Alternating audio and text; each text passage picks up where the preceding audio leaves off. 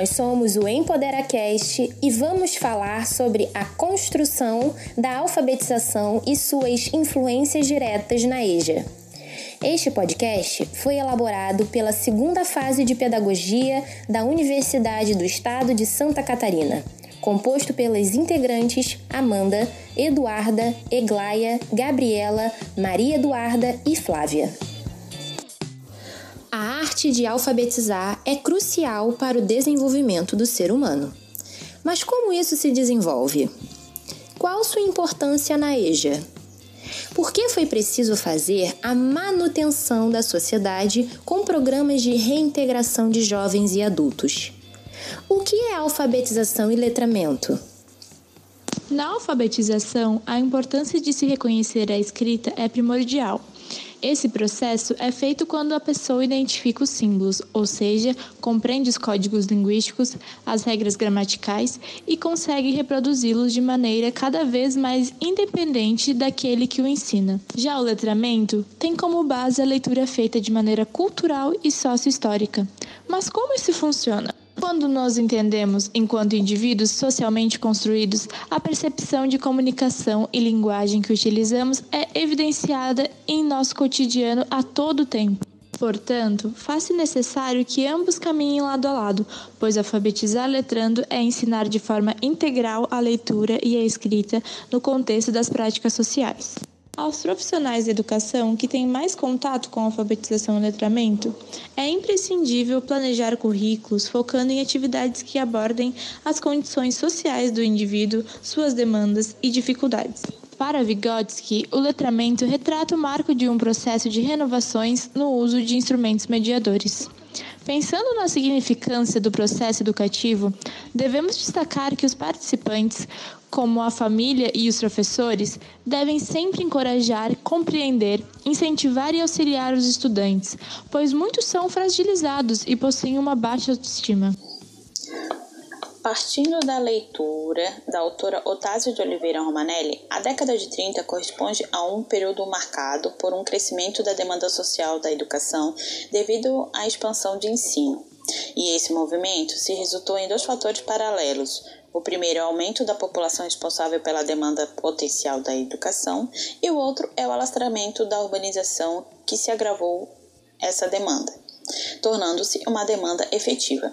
A intensificação do capitalismo industrial no Brasil durante esse período determinou o aparecimento de novas exigências educacionais. O sistema escolar passou a sofrer pressão social da educação cada vez mais exigente em matéria da democratização do ensino e, do outro lado, a elite se mantinha no poder. De acordo com a autora Romanelli, de 1986, o sistema educacional estava em transição e o Ministério da Educação e da Saúde passou a ser constituído. Então, Fernando de Azevedo e Anísio Teixeira e Lourenço Filho, líderes de um movimento renovador educacional, resolveram propor, através do documento chamado Manifesto dos Pioneiros da Educação Nova, publicado em 1932, uma recusa ao ensino verbalista e tradicional, e que representava o auge da luta ideológica dos reformadores. A proposta apresentava três dimensões: política, pedagógica e a dimensão filosófica, articulado entre os, os pioneiros sob ideias de, e vertentes diferentes. As autoras Veiga e de Moraes, de 2017, mencionam que o marco mais importante na era Vargas foi a criação da Constituição de 1934 e o Plano Nacional da Educação, pois nele consta no artigo 150 os direitos dos adultos de cursar o ensino primário e gratuito em todo o âmbito nacional. Isso passou a significar que a questão da educação de jovens e adultos começava a receber uma atenção bem especial.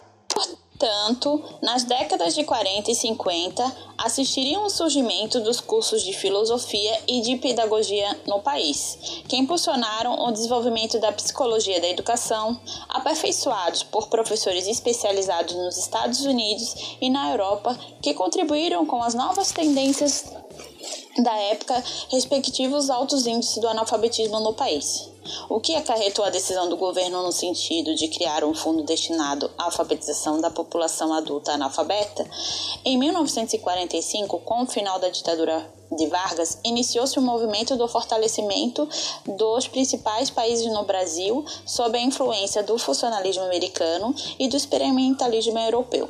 Logo, na primeira tendência, não se pode deixar de notar a influência do funcionalismo americano e do experimentalismo europeu, fundamentados na ideia de John Dewey. A preocupação de Dewey centrava-se no trabalho desenvolvido na sala de aula, de modo a englobar não apenas os recursos metodológicos, a avaliação, o raciocínio das crianças, mas, sobretudo, visava prepará-las para uma sociedade democrática. O meio educacional adotou esta tendência num momento histórico em que o país vivia recém-saído de uma ditadura militar e adotando uma nova Constituição de 1946 que retomava as premissas dos direitos civis e apontava a educação como dever do Estado. Segundo Prado 2015, a segunda tendência originou-se das ideias de Skinner das questões do comportamentalismo americano, a partir do experimentalismo europeu, acontece a terceira tendência, a psicometria, que se preocupava com a mensuração de comportamentos a partir de testes psicológicos. A quarta tendência baseou-se nas ideias de Carl Rogers, que defendia um ensino não diretivo no qual o professor deveria buscar um relacionamento afetuoso com os alunos. Logo, a sua teoria tem como foco o sujeito, levando em consideração a totalidade do aluno, o que ele deseja aprender e suas motivações. Sua concepção é aplicável na educação de jovens e adultos, devido à sua preocupação com o ensino-aprendizagem, partindo da construção do conhecimento que é a realização em conjunto com o estudante, no qual há trocas e construções de saberes, centralizando no processo e não no conteúdo. A alfabetização de adultos era vista como uma peça importante nesse processo mais geral de promoção educacional de todo o povo. Mas ainda, essa educação do adulto analfabeto se inscreveria como elemento privilegiado no esforço mais amplo de elevação educacional do país além de possibilitar, a curto prazo, a recuperação do atraso educacional, que se espremia nas elevadas taxas analfabetismo da população. A educação do adulto viria a constituir-se também em condição necessária à maior eficiência do ensino infantil. Então, ao longo do contexto histórico, o espírito desenvolvimentismo inverteu o papel do ensino público, colocando a escola sob desígnios direitos do mercado de trabalho, dando ênfase na proliferação de uma escola capaz de formar mão de obra técnica de nível médio, deixando a universidade para aqueles que tivessem vocação intelectual. Concretamente, os recursos financeiros entre 1957 e 1959 destinados ao ensino industrial foram quadruplicados. Quanto isso, o país, em plena ultrapassagem da metade do século XX, manteve metade de sua população sem o domínio do conhecimentos básicos da leitura e da escrita. Paulo Giraldello Júnior, Introdução à Educação Escolar Brasileira, História, Política e Filosofia da Educação, 2001. Então, em 1958, teve uma campanha nacional de erradicação ao analfabetismo, com o objetivo de melhor alfabetizar as pessoas adultas das camadas populares. Na década dos anos 60, foi a época que aconteceu mais movimento e campanhas de educação popular, porque a filosofia de Paulo Freire era bem presente no período por ser pautada na ação educativa à essência humana. Então, em 1962, de acordo com o autor Júnior, 1990, o governo foi obrigado a investir no mínimo 12% dos recursos arrecadados pela União para a educação e movimento, que aconteceu após a prescrição do Plano Nacional de Educação expresso na LDB 4024-61. Posteriormente, em 64, o Ministério da Educação criou o Programa Nacional da Alfabetização de Adultos, que tinha como inspiração as propostas de Paulo Freire. Porém, este outro programa de alfabetização e educação popular foram encerrados perante a repressão no período do golpe militar em 64. Constantemente, Paulo Freire foi exilado. O governo de Angola e o regime militar foram marcados por repressões a movimentos estudantis e todas as posições contrárias a eles, utilizando para isso os atos institucionais. Posteriormente, a educação de jovem e adulto passou a configurar uma política educacional e, de acordo com as autoras Viegas e de Moraes, esse período foi considerado um momento de luz até o golpe militar de 1964. Isso quer dizer que o foco era de erradicar o analfabetismo no país e por isso criar o movimento brasileiro de alfabetização. Mobral que se consolidou no governo Médici em 1969, que teve o objetivo de além de instrumentalizar o aluno na leitura, escrita e cálculo, mas também fazer o que o sujeito se sentisse integrado na sociedade. O movimento brasileiro de alfabetização tinha um método totalmente precário pois os alunos tinham baixo desempenho na leitura, na escrita. Com o fim do Mobral, diversos projetos foram criados, é, como supletivos, centros de educação e ensino à distância, que tinha como objetivo a aceleração do ensino. É, após o fim da ditadura militar, emergiu uma nova Constituição que foi aprovada e teve por finalidade de aderir ao Plano Nacional de Educação em termos legais, que ficou disposto no artigo 214 da Constituição de 1988. Em consequência disso, o ensino passou a se focar na educação de crianças de 7 a 14 anos. Porém, o IBGE realizou uma pesquisa que apontava que a maioria dos cidadãos acima de 15 anos eram analfabetos. E foi com esses dados que o MEC criou um Programa Nacional de Alfabetização e Cidadania, o PENAC, que tinha como propósito acabar com o analfabetismo em cinco anos. Porém, eles não tiveram sucesso, por não atender às demandas específicas desse público.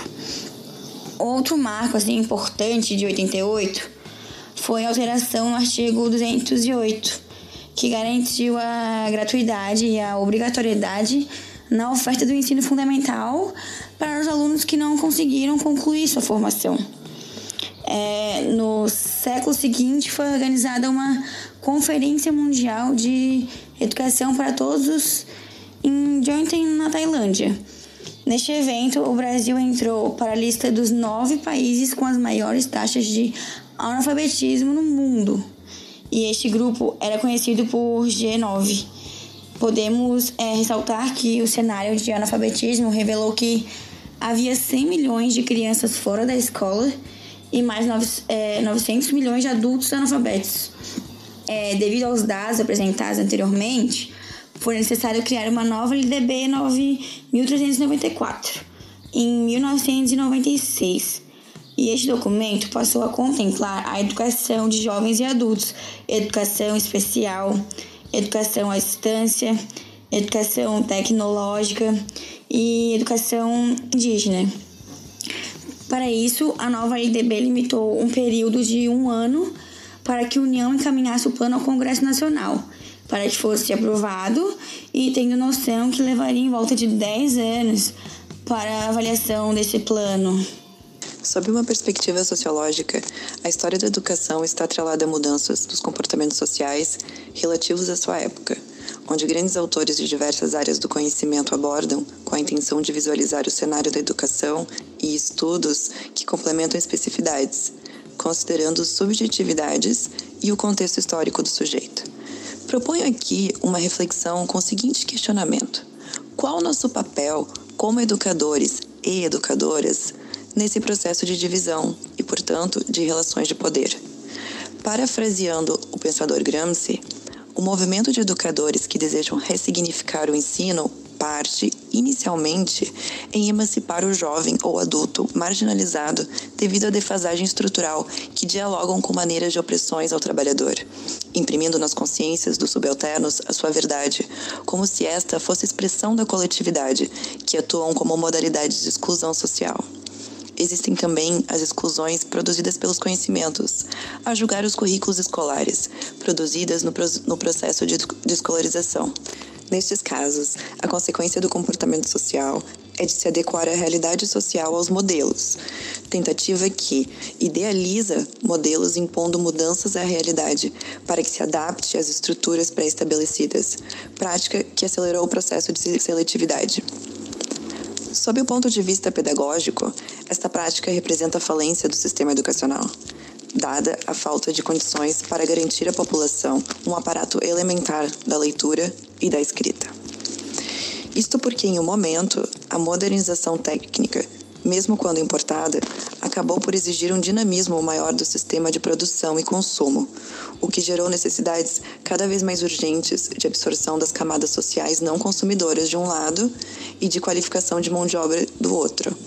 É então que se faz sentir mais profundamente a inadequação do sistema educacional ao sistema econômico. O sistema tentou e ainda tenta se defender e sobreviver à custa da seletividade, através da marginalização de significativa parte da população. Os índices de evasão e repetência retratam a seletividade da escola. Compreender o lugar e os desafios da educação de jovens e adultos, na perspectiva da difícil e complexa afirmação dos direitos humanos no Brasil e da superação da desigualdade racial no país, Nesse sentido, significa avançar no entendimento da educação de jovens e adultos como política de ação afirmativa, ou seja, de afirmar sua natureza de resposta a um conjunto de desigualdades persistentes e estruturais, não superadas ou mesmo alimentadas pelas políticas universais de educação em vigência no país.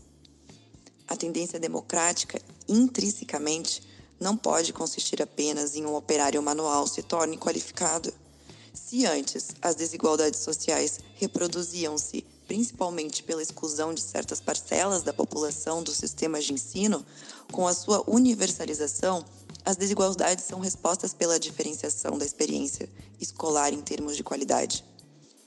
Ter consciência sobre os fatores que resultam as desigualdades dentro de um sistema de ensino e as medidas que podem conter a reprodução da mesma no campo educacional torna-se categórico aos pesquisadores e educadores comprometido com as ideias de uma educação democrática e promotora de justiça social. Diante das reflexões feitas a partir da leitura do livro de Paulo Freire, Pedagogia do Oprimido, capítulo 2, A concepção bancária da educação como instrumento de opressão, podemos entender a movimentação estrutural da sociedade e como isso influencia diretamente na construção da educação. Uma estrutura que entende a educação como um ato de depositar informações do educador para o educando, sendo o saber algo visto como uma doação daqueles que se acham sábios em cima daqueles que são vistos como incultos e iletrados. Dentro desta perspectiva, o saber, segundo Paulo Freire, se molda ao que chamamos de alienação da ignorância tornando-se ferramenta da ideologia da opressão. Quando se compreende a estrutura da educação de uma sociedade capitalista, compreende-se a importância de uma educação informativa, cuidadosa e, acima de tudo, crítica. Uma educação libertadora, na qual o aprendizado se constrói de maneira transformadora para aquele que aprende, sendo este educador ou educando. Aprender torna-se então uma genuína troca entre pessoas. Mas para quem interessaria ao capitalismo a popularidade e eficácia de uma educação que liberta?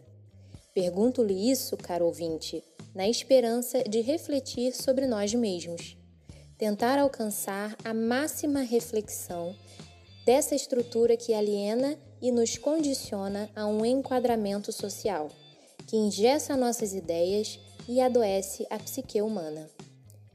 Diante desta narrativa, a educação, desde sua base aos conteúdos mais complexos, incorpora um modelo de memorização totalmente mecanizada, que atravessa diversas camadas sociais. Na educação de jovens e adultos, por exemplo, o currículo pedagógico ele deve ser feito também pensando no indivíduo como agente social, transformador que tem direito à educação e à informação de qualidade. Além disso, sujeito este detentor de conhecimentos, sim, pois os vivencia diariamente, sendo educando e educador de si. Para nós pedagogos, educadores e conhecedores da dinâmica da aprendizagem, temos a responsabilidade de compreender este indivíduo, respeitá-lo como é e ter a sensibilidade de construir um currículo responsável. E como fazer isso? Bem, pensando agora na alfabetização de jovens e adultos, partindo do princípio de que esse indivíduo tem uma bagagem de vida, e, por conseguinte, uma leitura de mundo que vai além das letras escritas, das palavras aprendidas e dos textos lidos. Nos faz pensar, enquanto professor, na dinâmica que deve ser aplicada à alfabetização e letramento. Este processo só acontece verdadeiramente quando se entende que, na relação pedagógica professor e aluno, é necessário contextualizar esse ensino diante da realidade do indivíduo aprendiz, levando sempre em consideração que este pode sim ser analfabeto, mas não necessariamente iletrado, visto que o letramento vai além da compreensão de textos e a habilidade de construí-los. Pode sim ser significado como entendimento de outros códigos sociais, aprendidos ao dialogar e socializar. A leitura de mundo atravessa as leituras da palavra. Portanto, precisam ser feitas simultaneamente, para assim alcançar uma leitura crítica que percebe o contexto. Momento Café Virtual, apresentado por Eduarda Dias e Maria Eduarda Marques. Então, vamos começar com a entrevista ao professor Luiz Felipe. E a primeira pergunta é: qual você acha que é a maior diferença entre a alfabetização de jovens e adultos relacionado às crianças? Na verdade, eu acredito que ambas as formas deveriam ter um mesmo caminho, orientadas a partir das experiências prévias de cada sujeito com os diferentes níveis da cultura, local, regional e mundial. Mas levando em consideração a parte que eu vivenciei como aluno e como educador, eu acho que a maior diferença se dá na forma de construção e organização do conhecimento. No EJA, devido à sua proposta, o professor passa a ser mais um nessa caminhada do saber, e não o único. Entendi. E a gente também gostaria de saber se os educandos utilizam diariamente os materiais de leitura disponibilizados nas salas de aula. O uso de recursos é infinito. O que pode limitar é a disponibilidade deles. Nem o professor nem o aluno são reféns de uma apostila ou qualquer material escrito, até porque a leitura de textos escritos não é a única forma de trabalhar o conhecimento. Nesse caso, nem todas as aulas há a presença de textos, podendo haver experiências com músicas, danças, vídeos, jogos e todo tipo de mídia. E dentre diversas dificuldades do ensino, qual você acha que mais pesa na hora de ensinar conteúdos básicos às pessoas mais velhas? Eu acho que o que mais pesa é a parte da desmistificação do processo de aprendizado. Muitos alunos já se apresentam ali de forma obrigatória, não pensando em viver essa etapa e sim simplesmente ter que passar por ela. A grande dificuldade é ganhar a confiança de pessoas que estão magoadas com o sistema educacional anterior e fazê-las acreditar que a aprendizagem não tem tempo e espaço específicos e que o conhecimento faz parte de todos, e isso que a escola quer possibilitar as maneiras de construir os saberes em sociedade. Também achamos pertinente perguntar, na sua opinião, qual é um dos maiores motivos para que as pessoas se insiram na EJA você concorda que a desigualdade social se torna uma grande causa? Se sim, por quê? Já é difícil responder sobre um sentimento nosso. Imagina se colocar na posição de outro, com outras vivências, experiências, cultura e olhares. Mas acredito que a maior motivação seja almejar possibilidades de vida melhores do que as atuais. Acreditar na mudança e no poder de ampliar as escolhas dos caminhos que poderão ser percorridos. Conhecer mais entender mais e ter mais autonomia sobre as formas e maneiras de se viver. A desigualdade social eu vejo como uma grande causa para o abandono da escola na fase da infância e juventude. E por consequência, o EJA acaba sendo a válvula de escape para esses indivíduos.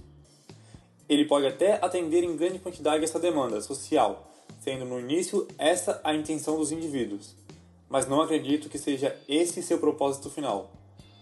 A procura de uma maneira diferente de significar o aprendizado, acho que é a chave central. Por que a porcentagem de pessoas na EJA é diretamente relacionada aos grupos marginalizados? Como comentei durante a resposta anterior, as classes sociais de menor renda são as que mais sofrem dificuldades devido às suas condições de vida para se manterem dentro do sistema de ensino regular. Isso porque esse modelo de ensino não dialoga com a realidade dessas famílias que acima de tudo precisam pensar em mecanismos de subsistência e, consequentemente, numa forma mais rápida de arrecadar valores monetários. De forma simples, a escola não apresenta uma capacidade e nem condição de melhora da experiência do tempo presente desses indivíduos como o dinheiro possibilita. E por mais que seja ínfima, ele possibilita. E agora vamos fazer uma entrevista com o ex-aluno da EJA, Arthur da Silveira. O currículo é dinâmico ou é flexível? Ele pode ser alterado conforme a necessidade do aluno? O currículo é muito flexível, até porque são muitos alunos que vêm com um aprendizado diferente. É, alguns vêm de uma escola diferente, outros vêm ainda tem a questão do tempo sem estudar. É, Eu mesmo, eu particularmente estudei com pessoas que estavam mais de 15 anos sem estudar. As pessoas precisam de uma atenção maior, né? Como funcionam as aulas? As matérias são voltadas para o conhecimento prévio dos alunos? Eu não sei como funciona hoje, mas na minha época era um conhecimento especializado na questão de pesquisa, tinha muito trabalho em grupo, apresentações. É uma forma de ter uma ideia mais aberta em questão de debate final. Não era uma matéria muito específica, não era varia... era mais variação de matérias, né? Nas aulas da EJA, existe uma atenção a mais para o letramento? O letramento existe sim, é, porém eles dão uma atenção especial para os alunos que vêm com maior dificuldade, tipo assim, ó, pois eles são, alguns são do nível diferente, um vem de um tipo de série, outro vem de outra série, então eles dão uma atenção maior para quem tem mais dificuldade sobre o letramento. Em questão do currículo, ele tem como objetivo a prática social ou somente o conteúdo? É, o currículo ele conta sim para a prática social. Porém, eu, eles aprofundam mais é na questão da matéria. Porque o próximo passo do aluno é, é ir para o ensino médio, né? É, então, o EJA dá um passo para a retomada dos alunos. Bom, querido ouvinte, estamos chegando ao final do nosso EmpoderaCast e agradecemos muito a todos que nos ouviram. É de suma importância vivenciar questionamentos e problematizações referentes à educação, ainda mais no contexto político atual. Pensar de maneira crítica faz parte do processo de emancipação do ser. E para finalizar, deixo a seguinte reflexão de Eduardo Galeano. Abre aspas. A utopia está lá no horizonte. Me aproximo dois passos, ela se afasta dois passos. Caminho dez passos e o horizonte corre dez passos. Por mais que eu caminhe, jamais alcançarei. Para que serve a utopia? Serve para isso, para que eu não deixe de caminhar. Fecha aspas.